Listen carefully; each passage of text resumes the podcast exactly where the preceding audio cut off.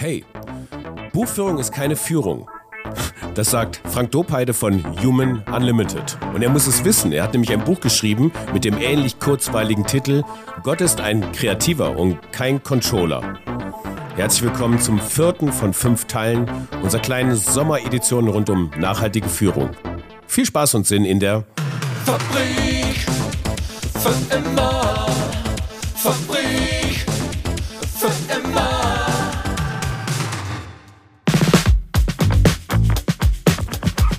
Hi und herzlich willkommen zur Gedankenkantine in der Fabrik für immer. Mein Name ist Frank Schlieder und ich möchte euch wieder mitnehmen zu einer weiteren Episode rund um nachhaltige Wirtschaft.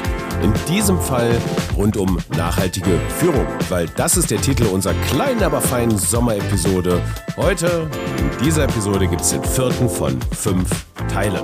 Und zu Gast ist ein Mann, der als Kreativer über reichlich Führungserfahrung verfügt. Er war viele Jahre in der Werbung unterwegs, lange Zeit der Chairman von Grey, in der letzten Zeit dann Sprecher der Handelsblatt Media Group und seit Anfang des Jahres 2020, eigentlich quasi pünktlich zu Beginn von Corona, mit der Gründung befasst seiner eigenen neuen Agentur Human Unlimited. Der Weg raus aus der Handelsblatt Media Group und die Gründung rein in Human Unlimited hat ihn dazu bewogen, ein Buch zu schreiben. Gott ist ein Kreativer und kein Controller. Ein Schelm, wer Böses dabei denkt. Und ich hatte die wunderbare Gelegenheit, ihn in seinem Office in Düsseldorf zu besuchen. Frühmorgendlich, wir haben uns für 8 Uhr verabredet und das Gespräch startete um Viertel nach 8, so bevor alles so richtig losging. Und wir hatten das Ziel, um 8.55 Uhr fertig zu werden, weil dann um Punkt 9 ging die erste Videokonferenz los. Und was soll ich sagen, keiner Spoiler, wir haben es geschafft. Und herausbekommen sind energetische, inspirative, gute 35 Minuten Gespräch mit Frank Doppheide, äh, fast 58 Jahre, äh, jetzt Ende des Monats. Ähm, Beruf ist, äh, ich erwecke Unternehmen und Menschen zum Leben und beflügel sie. Äh, Hobbys, äh, ja, äh, das, was wir hier tun, ist natürlich auch Hobby. Äh, Familie, Kultur, Comedy. Familie, Kultur, Comedy. Welche Comedy? Äh, quer durch. Ich finde, das ist unterhaltsam, das ist wortgewandt, ne? das stellt dem Gehirn irgendwelche überraschende Fallen und davor kann man viel lernen. Eine überraschende Falle stelle ich dir jetzt auch, ein sogenanntes People's Profile. Ich habe das äh, von den ähm, Leuten von Neue Narrative gelernt und da ging es darum, äh, zwischenmenschliche Beziehungen zwischen Interviewten und Interviewer zu stärken. Und ich fange mit drei Punkten an, die du mir vielleicht beantworten kannst. Drei Stationen aus deinem bisherigen professionellen Leben. Äh, Student an der Sporthochschule Köln, äh, dann Texter-Gehilfen Anwärter bei Spieß Ermisch Abels, dann Chairman von Grey und wahrscheinlich gehört dann aber auch dazu noch äh, Sprecher der Geschäftsführung der Handelsblatt Media Group und jetzt Gründer eines Grown-Ups, weil wir viel zu alt sind für Startup. Das waren mehr als drei. Dann drei weitere Punkte. Worauf bist du stolz in deinem bisherigen Leben? Äh, ich glaube, ich habe viele tolle, überraschende Sachen gemacht und gedacht und kennengelernt. Ich habe viele tolle Menschen kennengelernt und denen geholfen, entweder die Karriereleiter hochzuklettern oder ihr Unternehmen wertvoller zu machen. Und natürlich meine Kinder, äh, die sind wahrscheinlich unser Meisterstück. Und was sollte ich sonst noch wissen, um mit dir ein gutes Interview zu führen? Ähm, ich glaube, dass das Leben schön ist, dass man positiv auf die Dinge, egal wie groß die Herausforderungen sind, und äh, dass die Welt viel zu unverständlich ist, als sie nur mit der linken Gehirnhälfte zu betrachten. Eine hervorragende Überleitung. Gott ist ein Kreativer, kein Controller. Das ist dein Buch, was du geschrieben hast. Und es geht im Grunde genommen um eine Abkehr von ähm, wirtschaftlichen Kennzahlen als Unternehmungslenkungsinstrument. Stefan ist dein Protagonist. Wer ist Stefan und warum ist er dein Protagonist? Also Stefan äh, ist äh, der Typus Manager.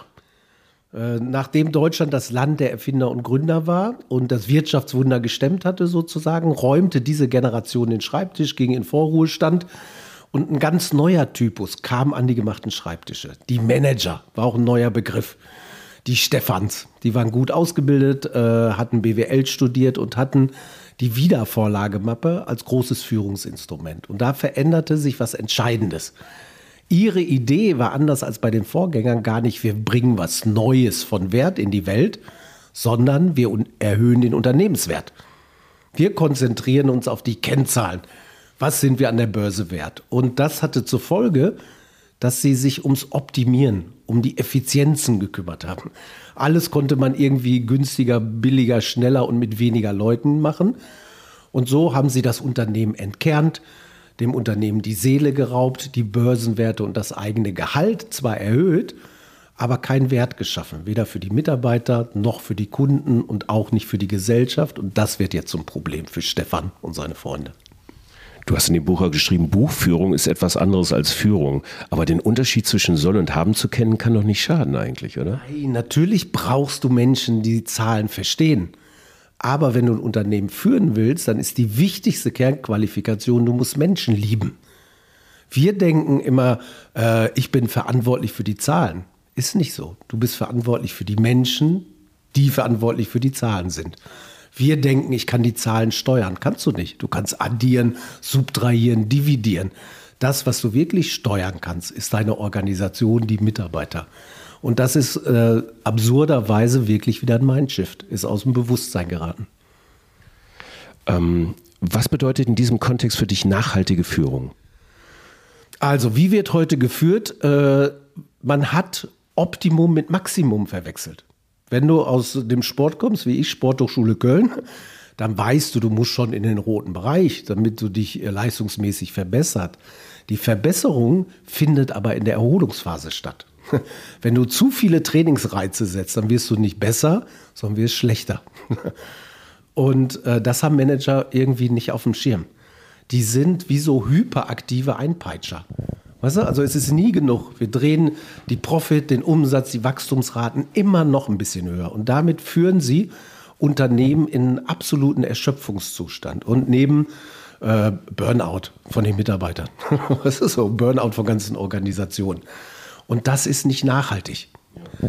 Also ist ähm, nachhaltig regenerativ eigentlich, oder? Also ich, ich, benutze als Sportler die Ruhepausen, um Regeneration zu fördern und im, dann wieder auf ein neues Leistungsniveau oder auf das alte überhaupt schon wieder kommen zu können. Äh, ich glaube, es fängt damit an, um zu sagen, die optimale Leistung braucht äh, aktive und Erholungsphasen.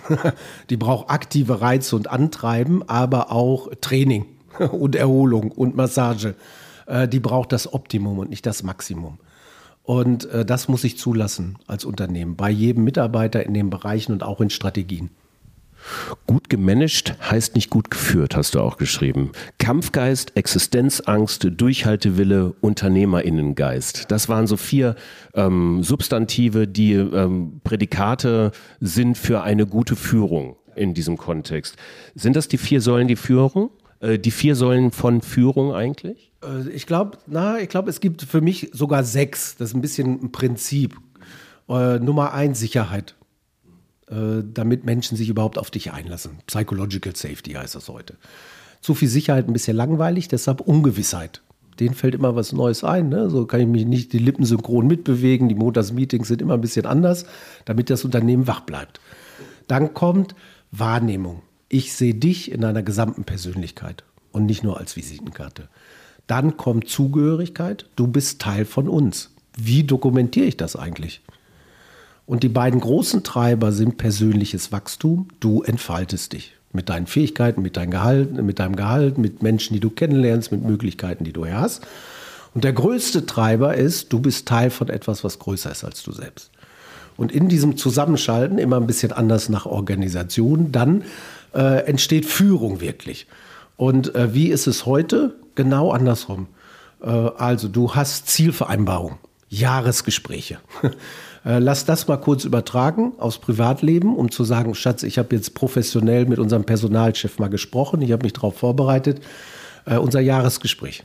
360-Grad-Feedback, deine Schwiegereltern, ne, dein Frauenarzt, die Mädels ne, aus deinem äh, Buchclub, äh, dein Ex-Mann, unsere Kinder, und ich habe ein paar KPIs eingeholt. Äh, ich glaube, da können wir uns noch optimieren. Und man ahnt, wie absurd die Vorstellung eigentlich ist, zu sagen, so kann man miteinander von Menschen organisieren und davon ausgehen, dass es so funktional gesteuert wirklich besser ist. Und deshalb ist die emotionale Komponente so wichtig und die bringt die eigentliche Kraft. Wir haben gerade die EM erlitten zusammen und haben gesehen, was möglich ist und irgendwie auch ein bisschen unerklärlich ist, wenn Menschen sich wirklich mit allem, was sie haben, mit Kampfgeist, mit Disziplin, mit Kreativität, mit Durchhaltewillen äh, in eine Sache reinwerfen. Dann können sie eben physikalische Gesetze aushebeln und über sich hinauswachsen.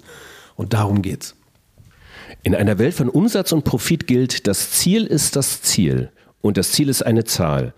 Also sollte das Ziel in deiner Welt ein Buchstabe, ein Ton sein, ein Pinselstrich oder was ist das Ziel? Also das Ziel ist eine Idee.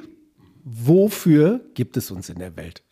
Äh, Menschen haben ja die spektakuläre Fähigkeit, sich selbst und ihre Welt zu verändern. Und da muss aber eine Idee haben, was ist hier meine Aufgabe in der Welt. Und darum geht's.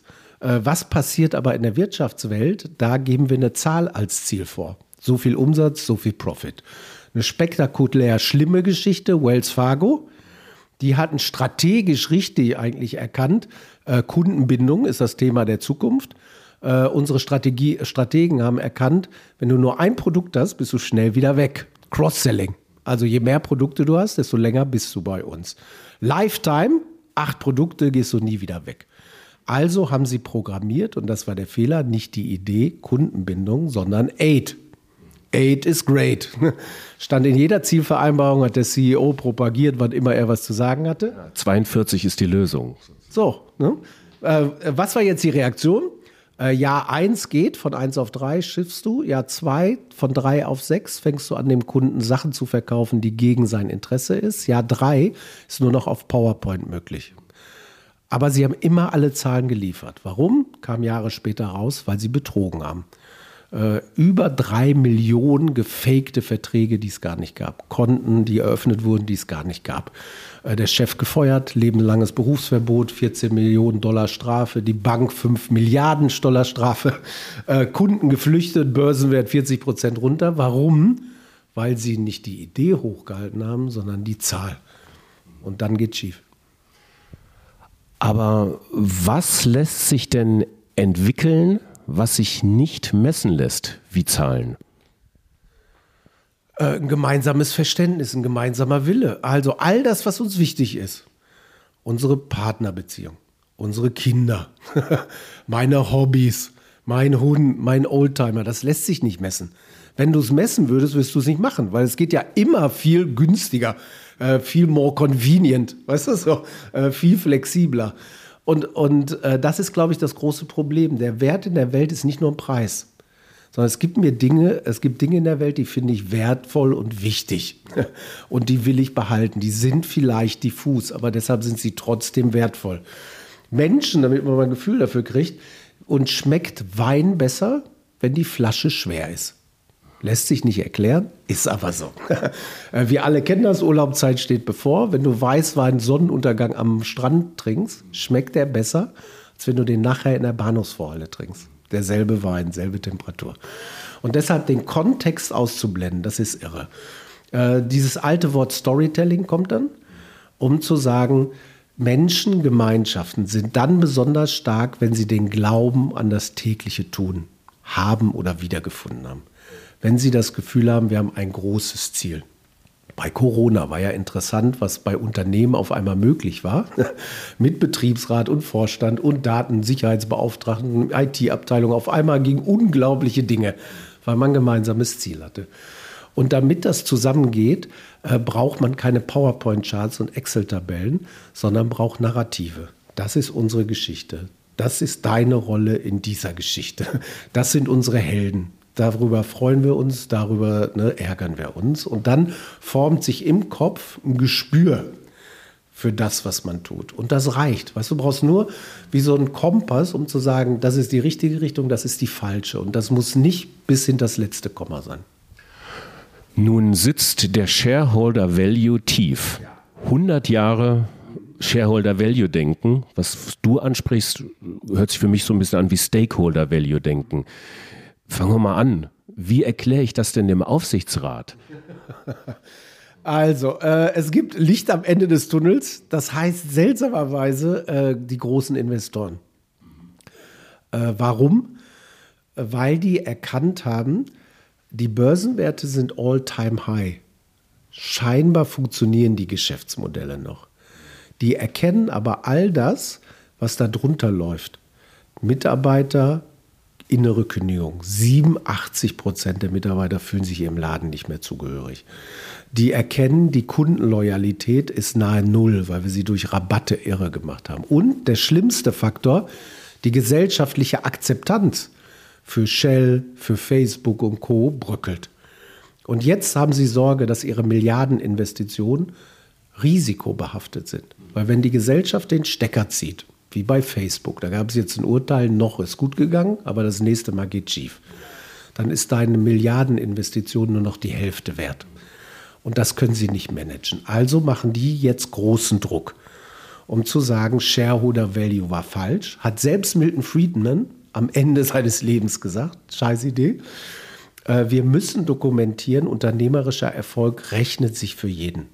Für die Anteilseigner, für die Mitarbeiter, auch für die Kunden und vor allem auch für die Gesellschaft. Dokumentiert, wo euer Beitrag für die Gesellschaft ist. Und die machen so viel Druck, die gehen raus aus Exxon und Shell. Die kriegen kein Geld mehr.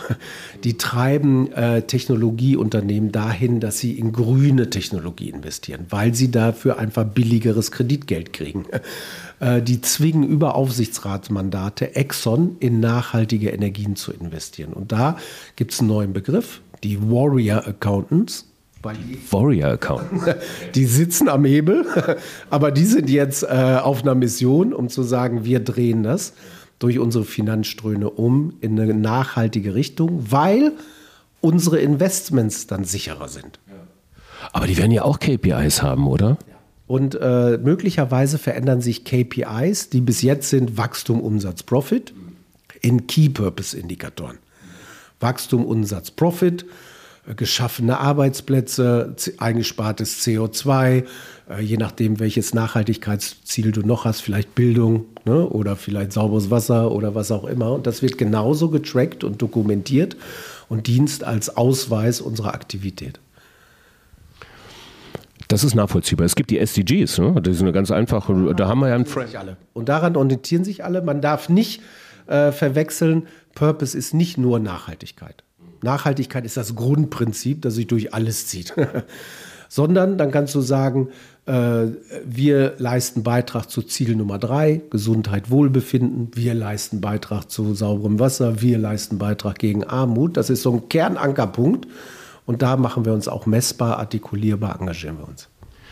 Du hast ja geschrieben, ich komme nochmal zurück zu Stefan. Ne? Ja. Also der neue Titel von Stefan auf der Visitenkarte verändert nicht nur den Status, sondern auch den Blick auf das tägliche Tun. Brauchen wir da ganz andere Begrifflichkeiten, eine ganz andere Rhetorik, mehr Form follows Function?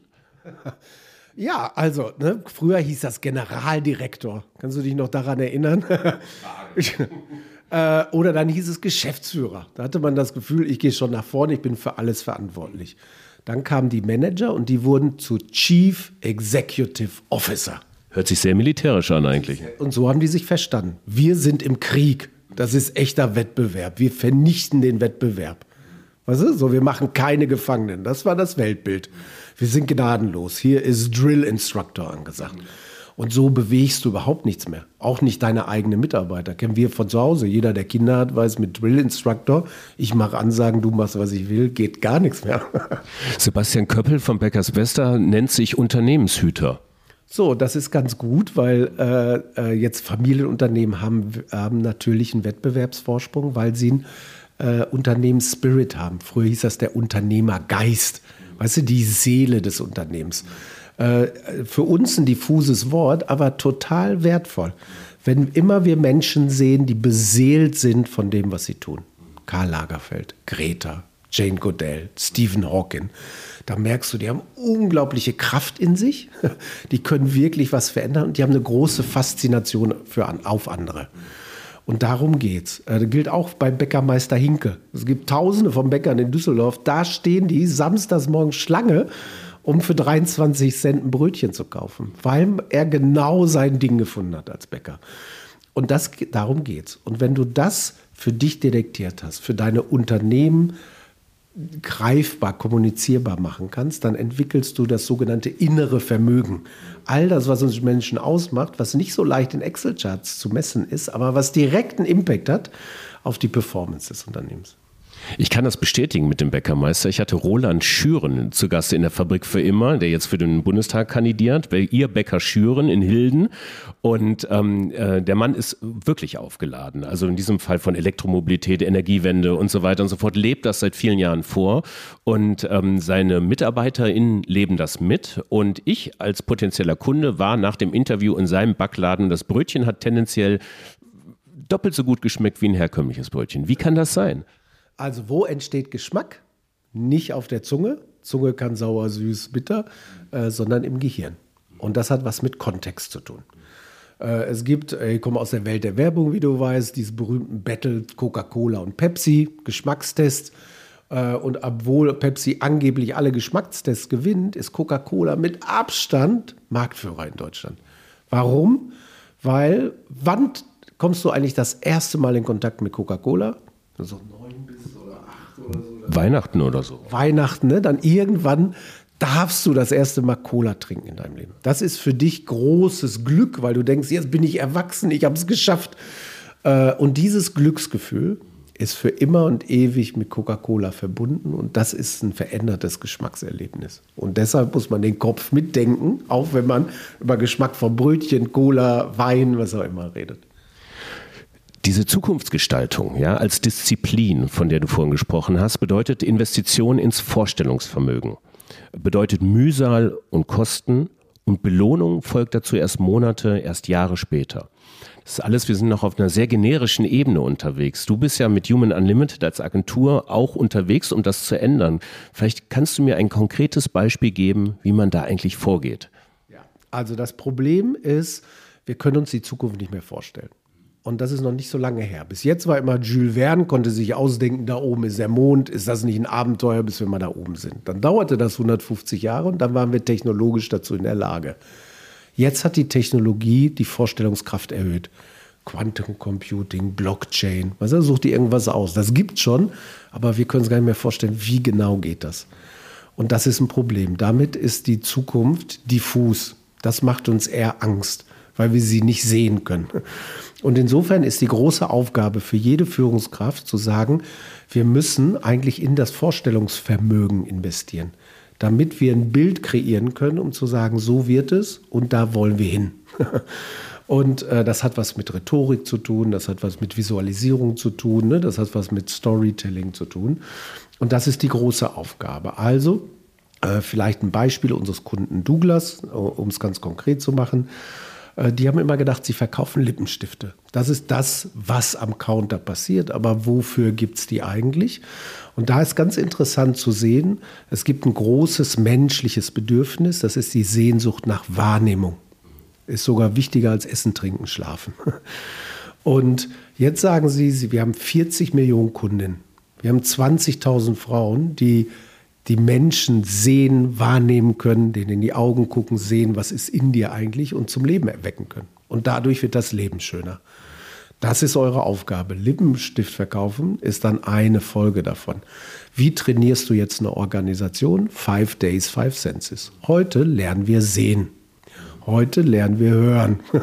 Heute lernen wir uns anders zu artikulieren. Und da hast du das Gefühl, da verändert sich was in der Wahrnehmung, in der Kommunikation mit den Kundinnen. Und dann werden sie eben keine Lippenstiftverkäufer, sondern, ich weiß nicht, was jetzt ein Wort wäre, Menschen helfen, sich zu entfalten. Was ist so?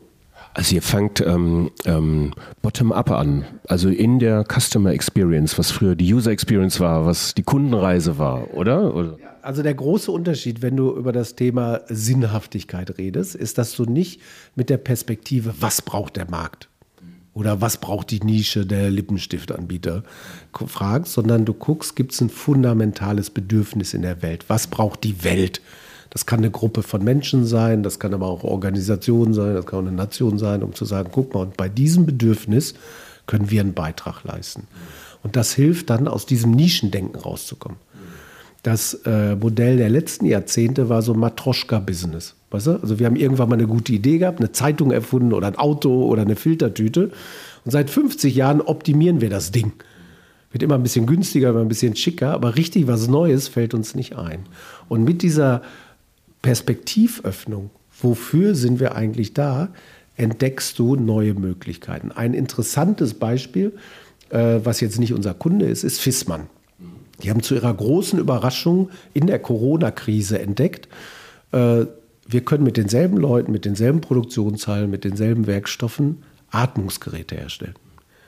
Ist jetzt kein Zukunftsmodell für die, aber sie haben erkannt, wer hat eigentlich gesagt, dass wir immer im Keller sein müssen? Das war nur in unserem eigenen Kopf. Gibt gar keinen Grund. Und auf einmal ist die Welt des Lebensraums von Menschen, auf denen du irgendwie Einfluss haben kannst, viel größer, als du bist immer unten im Keller. Und diesen Moment darf man nicht verpassen. Diese Momente werden aber ähm, relativ oft verpasst, finde ich. Ähm, Authentizität in der Kommunikation bedingt Kongruenz im Produkt. Ja, das hatte ich mit ähm, Professor Baumgart, ähm, ähm Markenbildungsprofessor in Berlin, und ähm, da ging es um das Thema Greenwashing, Pinkwashing, Whateverwashing. Das ist doch manifest da. Also ich kann mir ja eine Zukunftsvision bauen. Wenn ich das aber in meine Produkte, in mein Business Model nicht kongruent übersetze, ist doch alles nichts, oder? Genau. Äh, also äh, da hilft auch so ein Thema wie Purpose, weil es macht ganz klar, was geht eigentlich gar nicht mehr. Äh, anfassbares Beispiel, Handelsblatt Media Group. Wir haben gesagt, wir reden nicht mehr darüber, was wir machen, Deutschlands führende Finanz- und Wirtschaftszeitung, sondern wofür gibt es uns in der Welt. Verbreitung wirtschaftlichen Sachverstands. Wenn es mehr davon gibt, sind die Entscheidungen besser, davon profitieren alle. Dann kam irgendwann ein schlauer Redakteur und hat gesagt, pass auf Frank, jetzt habe ich es kapiert, Verbreitung wirtschaftlichen Sachverstands. Ich sage dir drei Worte. Rotwein, Zigarren, Rollkoffer. Unser Shop. Hatte er natürlich einen Punkt. Dann haben wir gesagt, okay, pass auf, das hat nichts damit zu tun, wir stellen den Job ein. So, dann machst du Glaubwürdigkeitssprünge, um zu sagen, sie meinen es wirklich ernst. Und wenn du sagst Verbreitung wirtschaftlichen Sachverstands, aber unser Haupttreiber ist Verkauf von Zigarren und Rollkoffern, dann weißt du, es glaubt dir kein Mensch im Unternehmen, kein Kunde mehr und dann ist dein Geschäftsmodell auch nicht nachhaltig. Also Werbung, Kommunikation im weitesten Sinne ähm, war immer Teil des Problems quasi im Sinne von jetzt Klimawandel zum Beispiel, kommen wir jetzt mal tatsächlich auf so, auf so ökologische Wenden auch zu sprechen, aber vielleicht auch auf soziale Wenden. Ähm, und das bedeutet aber auch, dass Werbung, Kommunikation Teil der Lösung wieder sein muss. Zumindest sagt das Jan Pechmann vom Marketing for Future, den, den Award, den er da ins Leben gerufen hat. Was mich äh, in diesem Sinne interessiert, Du hast ein Bonbon, das ist jetzt auch schon über zehn Jahre alt. In der Süddeutschen habe ich es gefunden. Werbung muss Glücksgefühle auslösen, wie beim Koksen. Äh, ist das nachhaltig? Äh, nee, aber das ist überhaupt der Anfang, damit Menschen sich verändern können. Also Veränderung ist wirklich schwierig, weil große physikalische Gesetze gelten. Das Schlimmste der Welt, die Trägheit der Masse. äh, naturwissenschaftlich heißt das der zweite Hauptsatz der Thermodynamik. Komplexe Systeme wie unser Gehirn, wie Unternehmen haben in sich eingebaut maximalen Energiesparmodus. Was wir nicht machen müssen, denken wir nicht drüber nach, bewegen wir uns auch nicht, weil sie sonst auseinanderfallen würden. Und wenn du das ignorierst und durch Extremdruck, Schreierei, was auch immer dafür sorgst, dass dieses Energiesystem durchbrochen wird, äh, dann zerfällt so ein Unternehmen. Oder du als Persönlichkeit auch. Damit sich überhaupt Gehirne oder Unternehmen aufmachen, in diese Energieschuld zu gehen und sich zu verändern, weil ich müsste mehr Sport machen, ich müsste mehr schlafen, ich müsste diese Sachen, brauchst du ein positives Bild, ein positives Gefühl, um zu sagen, das ist es wert, dass ich mich jetzt mal ins Zeug lege. und wenn du das nicht auslöst, bewegt sich gar keiner. Ähm, was muss denn Werbung neu leisten, was es bis jetzt noch nicht geleistet hat? Also, das, was ist das Gute an Werbung? Das ist, ich stelle mich auf die Bühne und werde damit überprüfbar, ob ich das wirklich leiste, was ich hier vollmundig verspreche. Dass ich Jetzt werde ich überprüfbar. Wurde ich ja viele Jahrzehnte nicht eigentlich, oder? Ne, so, aber grundsätzlich war es immer schon so, du hast gedacht, wenn die das so sagen, vor aller Augen, äh, dann glaube ich, äh, da ist was dahinter. Weißt du? So, äh, mir viel lieber als Leute, die ich nicht kenne, wo ich nicht weiß, wofür die da stehen und äh, die sich nicht öffentlich an den Pranger stellen wollen. Also hat Werbung Gutgläubigkeit geschult, oder? Eine der inhärent schlechten Eigenschaften in der Corona-Zeit im deutschen Volk eigentlich, oder? Also das hat sich irgendwie gedreht, glaube ich, äh, ne, diese Gutgläubigkeit. Äh, und was ist jetzt passiert? Man kommuniziert einfach völlig falsch. Auf den falschen Kanälen, mit der falschen Tonalität, im falschen Kontext. Und man merkt, dass dieser alte, dieser alte Mechanismus, ich hochglanzpoliere mich und tu so, als wäre Friede, Freude, Eierkuchen nicht mehr funktioniert. Teil von Shareholder Value Problematik war der Satz, The Business of Business is Business. Kümmer dich nicht um die Mitarbeiter, um die Gesellschaft, um die Umwelt. Deine Aufgabe ist, verdien Geld. Du redest bei all diesen Themen auch nicht mit, ist nicht dein Thema. Dein Thema ist Umsatzwachstum, Profit. Das führte dazu, dass die Unternehmen stillschweigend waren und Marketing sich ins Schaufenster gestellt hat. Das ist aber nicht mehr akzeptiert. Die Erwartungshaltung der Gesellschaft ist, ich will wissen, was ist dein Beitrag dazu? Haben wir jetzt in der EM wieder gesehen. Kommst nicht mehr so leicht davon als Adidas, als Coca-Cola, als Vodafone, wenn du dich nicht artikulierst zum Thema Diversity. Und dann merken wir alle, ja, pass auf, eine Regenbogenfahne reicht nicht.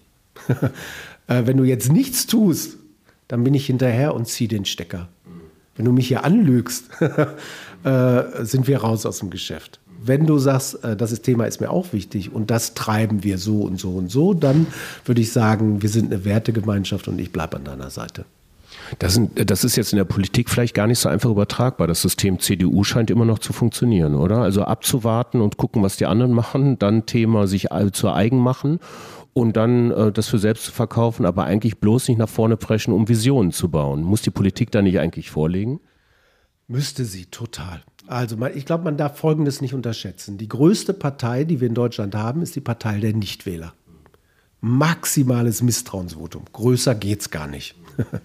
Wenn du dir anguckst, wann wird man Oberbürgermeister in Berlin, äh, in einer 3-Millionen-Stadt, dann reichen vielleicht 200.000 Menschen, weil der Rest sich gar nicht dafür interessiert. Die anderen sind Splitterparteien, weißt du? Und dann denkst du, da ist fundamental schon was schief und das ist wirklich gefährlich die Bedeutung von Demokratie, von Austausch, von vertretet ihr mich überhaupt noch, ihr Volksvertreter. Das stimmt nicht. Äh, bloß weil die Beharrungskräfte jetzt noch groß sind, geht es vielleicht diesmal noch gut. Aber du siehst, äh, die Mitgliedschaft in Parteien von, und die Wählerschaft von 40 Prozent ist jetzt die größte Volkspartei bei 20 irgendwas Prozent. Da ist der Stecker schon gezogen. Äh, das wissen die auch, aber ne, so, die haben natürlich einen anderen Fokus, eine andere Zielsetzung. Das Gesamtsystem ist ernsthaft in Gefahr. Und ich glaube, dass äh, das Volk das auch spürt. Ne? Also, ja. Nein, die demokratischen Staaten sind nervös, weil sie wissen, irgendwas äh, bricht jetzt hier gerade auseinander und sie haben noch keine Idee dafür, wie man das wieder gekittet kriegt. Also kann Human Unlimited dringend in die politische Kommunikation gehen. Also davon haben wir null Ahnung, da würden wir großen Schaden anrichten. Aber äh, du hast einen ganz validen Punkt. Braucht Deutschland einen Purpose? Was ist unsere Aufgabe in der Welt? Wofür gibt es uns eigentlich mit unseren Fähigkeiten? Total. Braucht Europa einen Purpose? Ja, total. Und wenn du das nicht hast, ähnlich wie bei so einem Atomkern, wenn der nicht stabil ist, weißt du, dann zerfällt der ziemlich schnell und alles, was um den Rund schwirrt, auch. Und äh, das ist zumindest mal ein valides Risiko, was ja. wir gerade sehen.